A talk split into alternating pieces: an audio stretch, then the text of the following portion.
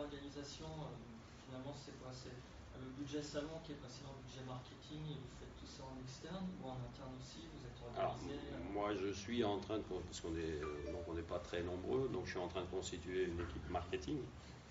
Mais bon, pour l'instant, c'est quelqu'un qui se forme en Master 1, Master 2, Marketing Communication, en alternance. Donc elle va être là définitivement que dans un an et demi maintenant.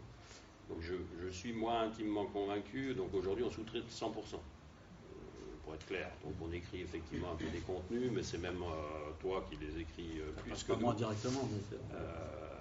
et donc, donc ça, c'est fait 100% en sous-traitance. ça, c'est un budget, hein, mais c'est l'équivalent d'un budget d'une foire pour nous, en gros. Alors nous, on ne met pas 120 000 euros dans les foires, hein, rassurez-vous. quand on fait une foire à 30, 40 000 euros, c'est déjà beaucoup. Quoi. Donc je suis intimement convaincu que vu la vitesse que prennent les choses, le faire complètement en interne, c'est utopique, à mon sens, ou alors il faut être grand et avoir une équipe euh, vraiment dédiée à ça. Donc je pense que la vérité, elle est un peu entre les deux. Hein. Il faut continuer à sous-traiter, il faudra peut-être qu'en interne on maîtrise mieux les contenus, parce qu'aujourd'hui, pour Karim, c'est difficile d'absorber tout notre savoir-faire. Moi, j'interdis presque à mes techniciens, en tout cas moi, je me l'interdis de lire les contenus. Parce que si vous commencez à lire les contenus écrits par quelqu'un d'extérieur, vous passez votre vie à tout corriger. Donc l'idée, c'est quand même, ah, c'est pas que c'est des grosses bêtises, mais euh, l'idée, c'est de pousser de l'info. Après, si l'info n'est pas à 5000% pertinente, c'est pas, c'est pas très très grave, je dirais presque. Mais c'est surtout que l'info, elle, est destinée à vos personnages, elle n'est pas destinée aux techniciens de chez Axer. Donc, euh, ah, c'est, pour ça que des fois, il y a un décalage sur euh, le niveau de technicité des contenus. Exactement. Donc après, euh, après, la difficulté, c'est que lui pousse de l'info sur mon LinkedIn, par exemple, et puis euh, j'ai une de mes collaboratrices qui essaie de répondre, parce qu'il y a aussi des réactions, Donc il faut euh, arriver à capter, il faut que ces gens de LinkedIn arrivent sur le site et puis s'identifient pour que derrière on puisse mettre toute la, toute la, toute la démarche en place. Quoi. Hein. Donc ça, ça me semble, donc ça, ça, commence à marcher quand même bien. Enfin, je sais pas. On va parler un petit peu des résultats. Il, y a, une chose qui est importante. Après, je répondrai à votre question. C'est euh, le tracking. C'est-à-dire qu'aujourd'hui, entre avoir un site internet qui génère du trafic et avoir des visites, des visites c'est bien. Hein, un, Axer n'avait pas de problème de visite. Je crois qu'on était à 4000 visites, 3000, 3000 visites par mois. 3000, ce, qui est, ce, qui est, pas mal pour une PME industrielle, c'est plutôt, euh, c'est plutôt bien, avec des, des euh, visites réparties sur les zones géographiques et ça correspondait à peu près au business, hein, je crois que c'était à peu près le. donc générer du trafic, c'est une chose. Ensuite, c'est comment on fait pour récupérer ces visiteurs. Donc il faut mettre en place des outils de conversion. C'est à ça que sert Linkbank. Donc vous mettez euh, des offres, ce qu'on appelle des offres, des campagnes. Donc on va mettre le guide euh, euh, de, la soudure orbitale. C'était le premier guide qu'on avait fait. ensuite, on va utiliser le contenu existant. Aujourd'hui, il y a beaucoup de gens qui mettent sur leur site leur catalogue, leur fiche produit. Moi, je clique, j'ai accès au catalogue. Ça, ce n'est pas quelque chose qu'il faut donner gratuitement. Il y a une monnaie d'échange aujourd'hui sur Internet qui est l'information du, prospect. Vous mettez le catalogue. Aujourd'hui, c'est ce qu'on a fait très simplement. Vous avez déjà une petite action qui va tout de suite générer des contacts. Puisque au lieu d'avoir le catalogue gratuit, vous récupérez une adresse. Donc la personne remplit un formulaire. En fonction de ce qu'on propose, on ne va pas demander non plus le, CV de la personne. Hein. un nom, un prénom, un email, un téléphone. C'est déjà bien.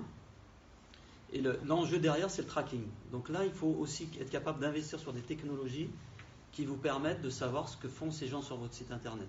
Donc, euh, nous, on utilise une plateforme qui s'appelle HubSpot, je ne vais pas leur faire de la pub, mais c'est une plateforme de marketing automation. Euh, quand quelqu'un est identifié sur le site d'Axer, à chaque fois qu'il va revenir sur le site, on va être informé. Ça veut dire que vous avez un outil qui se remplit tout seul.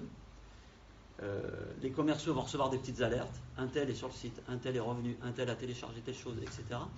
Et ça, ça vous permet aussi d'adapter votre façon de vendre à la façon dont les gens achètent aujourd'hui. C'est-à-dire que le commercial qui va prendre le téléphone, il ne va pas appeler une liste de contacts achetés ou récupérés sur un salon et, et six mois plus tard. Il va appeler des gens qui sont présents en ce moment sur le site internet. Et ça change tout. C'est-à-dire que quand vous appelez quelqu'un qui est en train de regarder votre site, en général, euh, la relation elle va se faire beaucoup plus simplement. Donc voilà, la réponse est bien mapper le, le, le parcours d'achat, bien connaître ses personas et les problématiques des personas, euh, mettre en place des outils de conversion, récupérer, avoir des outils ou des, pages qui vous permettent de récupérer les infos de vos, prospects et surtout faire, du tracking derrière. Donc ça, ça veut dire aussi investir sur le, contenu, etc., mais investir aussi sur des outils qui permettent de faire ça.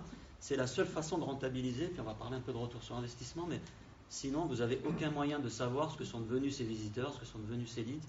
Euh, voilà, j'ai généré, moi, moi c'est ce que je faisais avant, on générait euh, des visites sur les sites de nos clients.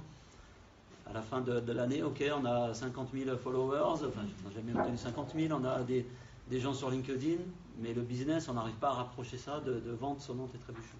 Voilà, moi j'avais donné un objectif à Karim qui était de dire, ok, on va faire du, digital. Mais le digital, comme chacun le sait, c'est un peu euh, volatile, quoi. On ne sait pas derrière quels sont effectivement les résultats. Donc euh, nous, on s'était dit dès le début, euh, enfin moi j'avais euh, donné un peu le plan de marche à dire ok, on va générer des leads, mais moi je veux savoir si c'est des clients au bout ces leads.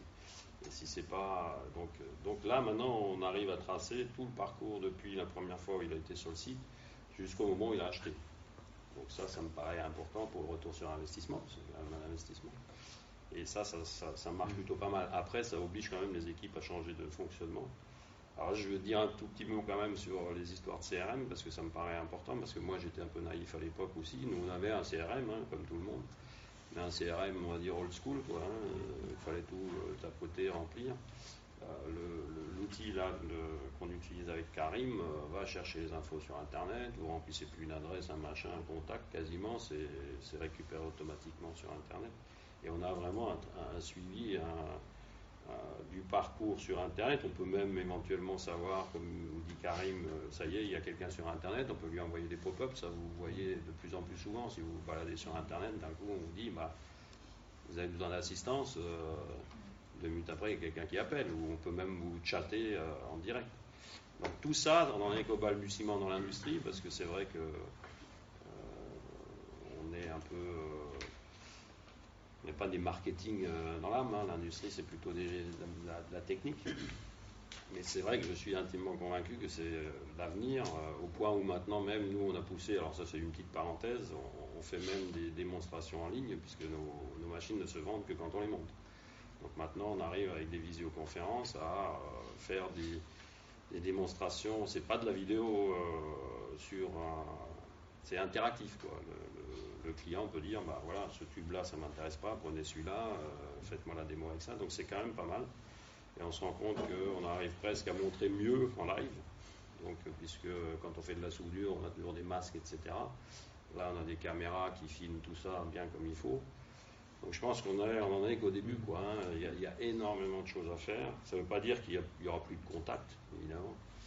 Mais dans ces 70% qui sont faits sur Internet, il faut qu'on soit présent et qu'on se différencie par rapport à nos concurrents. Surtout qu'au niveau mondial, les, concurrents, euh, la, méthodologie inbound là, dont on parle en France est arrivée en 2013. Euh, nous, on a commencé à le pratiquer en 2015.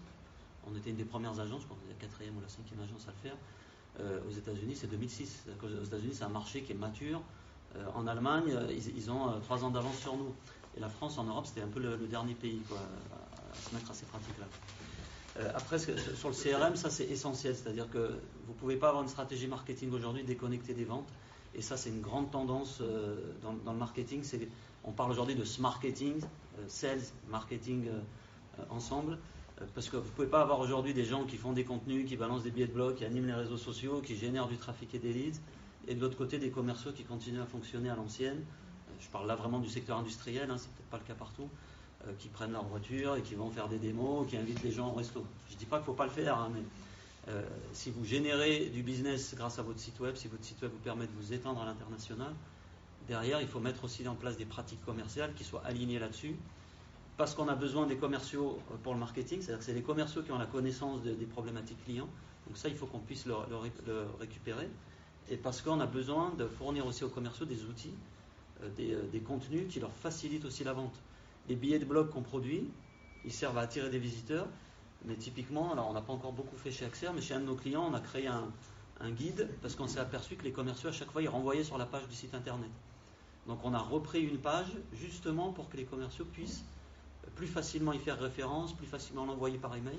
Donc on peut aussi produire au niveau du marketing des contenus digitaux que vous allez fournir à les commerciaux pour qu'ils puissent l'utiliser pour euh, éduquer le client, pour l'amener progressivement à l'achat ça, ça me semble être un point clé quand même dans la démarche parce que, euh, en gros, son job à lui, c'est d'attirer, enfin, de faire en sorte que les gens s'identifient sur le site.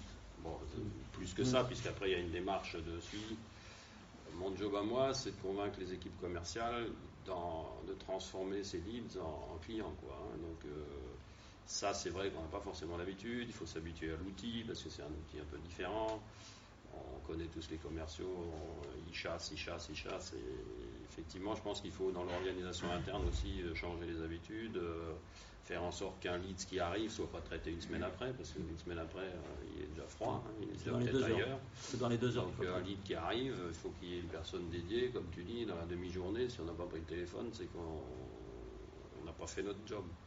Et ça, dans la tête des gens, c'est pas facile à faire passer parce que dans la tête des gens, euh, allez, je leur contacte deux jours après, c'est bien. Euh, je crois que c'est plus du tout ça le, rythme. C'est voilà, l'internaute, il est chaud là, il était sur le site, il s'est identifié. C'est le moment où il faut. Il faut être rapide, surtout sur des marchés concurrentiels, parce que le premier qui va, le premier qui va appeler, euh, dites-vous que votre prospect là, qui est venu sur votre site, il a fait la même chose. Il a vu les sites des confrères, il a vu les sites de concurrents, il a certainement téléchargé d'autres choses ailleurs. Et le premier qui appelle, c'est lui qui va remporter l'affaire. C'est si simple que ça.